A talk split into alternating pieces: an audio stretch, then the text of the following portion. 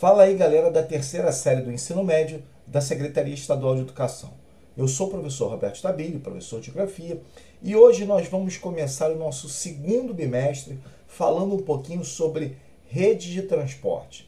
Assunto fundamental para você que vai fazer o vestibular.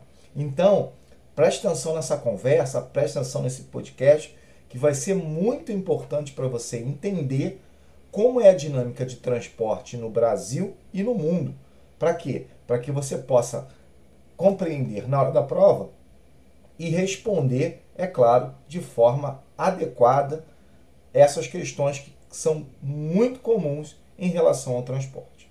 Bom, galera, primeira coisa que a gente tem que pensar é o seguinte: transporte, a rede de transporte, ela sempre foi fundamental para dar prosseguimento ao escoamento da produção.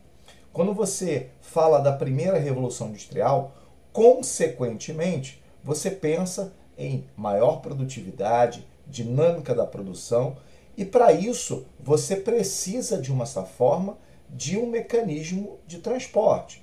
Na verdade, você pensar no transporte naquele momento, porque você produziu, você precisa levar o seu produto ao consumidor final. Só para dar um exemplo para vocês, na primeira revolução industrial, que foi a revolução que usou carvão mineral como fonte de energia, teve na sua estrutura de rede de transporte o transporte ferroviário. As ferrovias foram fundamentais na primeira revolução industrial, não só na Inglaterra, por exemplo, na Europa, mas também no Brasil. No Brasil, no século XIX, o transporte brasileiro era, né, no final do século XIX, era o transporte ferroviário trazido pelo Barão de Mauá, fundamental, é claro, também para a industrialização brasileira. E aí, nós falamos isso tudo na, podcast passado, né, do primeiro bimestre. Bom, aí a gente tem que entender né, como é que foi essa evolução dos meios de transporte até que nós chegamos hoje que nós temos inúmeras matrizes, né, que a gente chama de modais de transporte, que são fundamentais para a gente fazer essa dinâmica no escoamento da produção. Bom, primeira coisa que a gente tem que pensar é o seguinte: a gente utilizava muito as ferrovias, principalmente por causa não só pelo carvão mineral, mas o carvão vegetal, tá? As madeiras que eram utilizadas nas famosas Maria Fumaça, que vocês certamente já viram em novelas, já viram em filmes e com certeza caracterizam muito bem a primeira revolução industrial. O transporte ferroviário sempre foi muito importante. E a gente depois vai falar só sobre o transporte ferroviário para vocês entenderem as características desse transporte. Mas houve uma, uma evolução muito grande nesse tipo de transporte e no transporte de uma forma geral, principalmente com o advento do petróleo. É, o petróleo é um combustível fóssil que é retirado em bacias sedimentares, em bacias sedimentares muitas vezes algumas rasas, outras mais profundas. No Brasil, por exemplo, bem profundo. Esse petróleo transformado, ele vira o quê? Ele vira um óleo, né? que a gente utiliza, consequentemente, nos automóveis. E foi o que aconteceu. Na verdade, nós fizemos uma transformação. Nós passamos a utilizar o óleo, né? tanto o óleo diesel que nós conhecemos muito, quanto a gasolina, que também é uma dos derivados do petróleo, como combustível para os nossos modais de transporte. Os trens utilizaram também o óleo diesel, mas surgiu, e por isso que nós falamos na, na, nos podcasts passados, surgiu o automóvel. Lembra do Fordismo? Nós falamos muito sobre o Fordismo, e o Fordismo é essencial para o processo industrial. Bom, para a gente começar a falar desse modal né, do transporte rodoviário, e a gente depois vai falar somente sobre ele, o que acontece é que essa é, utilização do combustível fóssil, a utilização do petróleo, foi determinante para que, para que a população passasse a utilizar mais tipos de veículos privados, particulares, em detrimento desse transporte que é um transporte mais de massa, que é o trem. É óbvio que a evolução das redes de transporte, a evolução do transporte no mundo, inclusive com a terceira revolução industrial, fez com que hoje nós tivéssemos uma série de modais de transporte. por exemplo, é, com a evolução da tecnologia, os antigos, né, aí vamos colocar as antigas aeronaves, os aviões, que antigamente eram muito difíceis de você andar de avião, por exemplo, década de, de 80, poucas pessoas andavam de avião, só quem realmente era rico, porque tinha dinheiro para comprar uma passagem.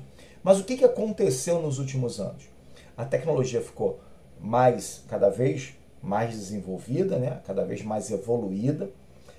Cada vez eu tive mais potencial de produção de aviões, por exemplo, e, consequentemente, voos passaram a ser muito comuns entre os países. Então, os custos foram muito baixos. Hoje, por exemplo, você pode ir de avião para qualquer lugar do mundo ou qualquer lugar do Brasil com custos muito mais baixos do que, por exemplo, você ir do Rio a São Paulo de ônibus.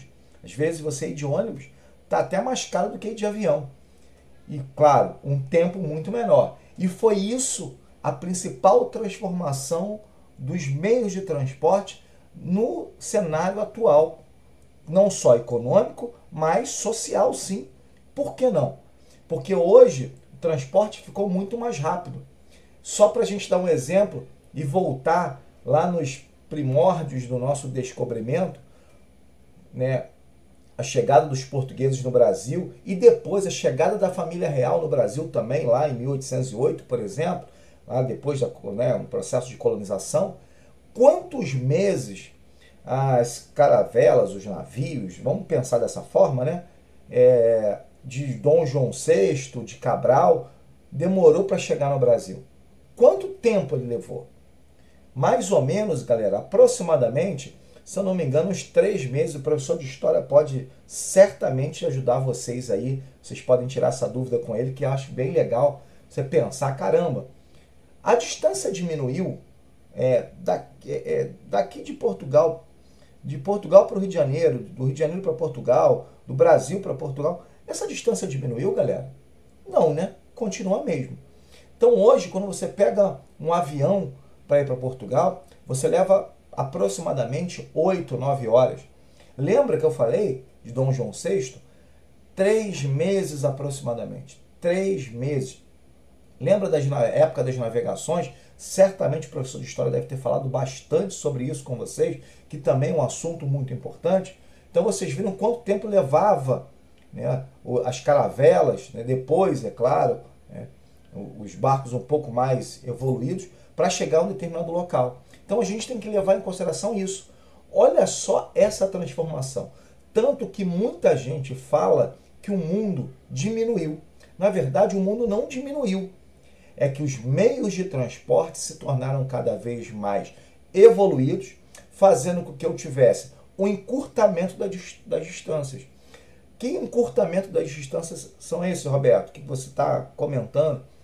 É que agora eu posso ir muito. Hoje vou dar um exemplo para você. É muito mais rápido eu ir talvez para Portugal do que propriamente ir dentro do Brasil mesmo, ir para o Amazonas. Ou seja, dependendo da situação, eu vou muito mais rápido para outro país do que propriamente dentro do próprio Brasil. Isso, é claro, de acordo com o quê? Com a disponibilidade do, da rede de transporte que você tem, ou mesmo, ou mesmo do tipo de transporte que você utiliza. Por quê?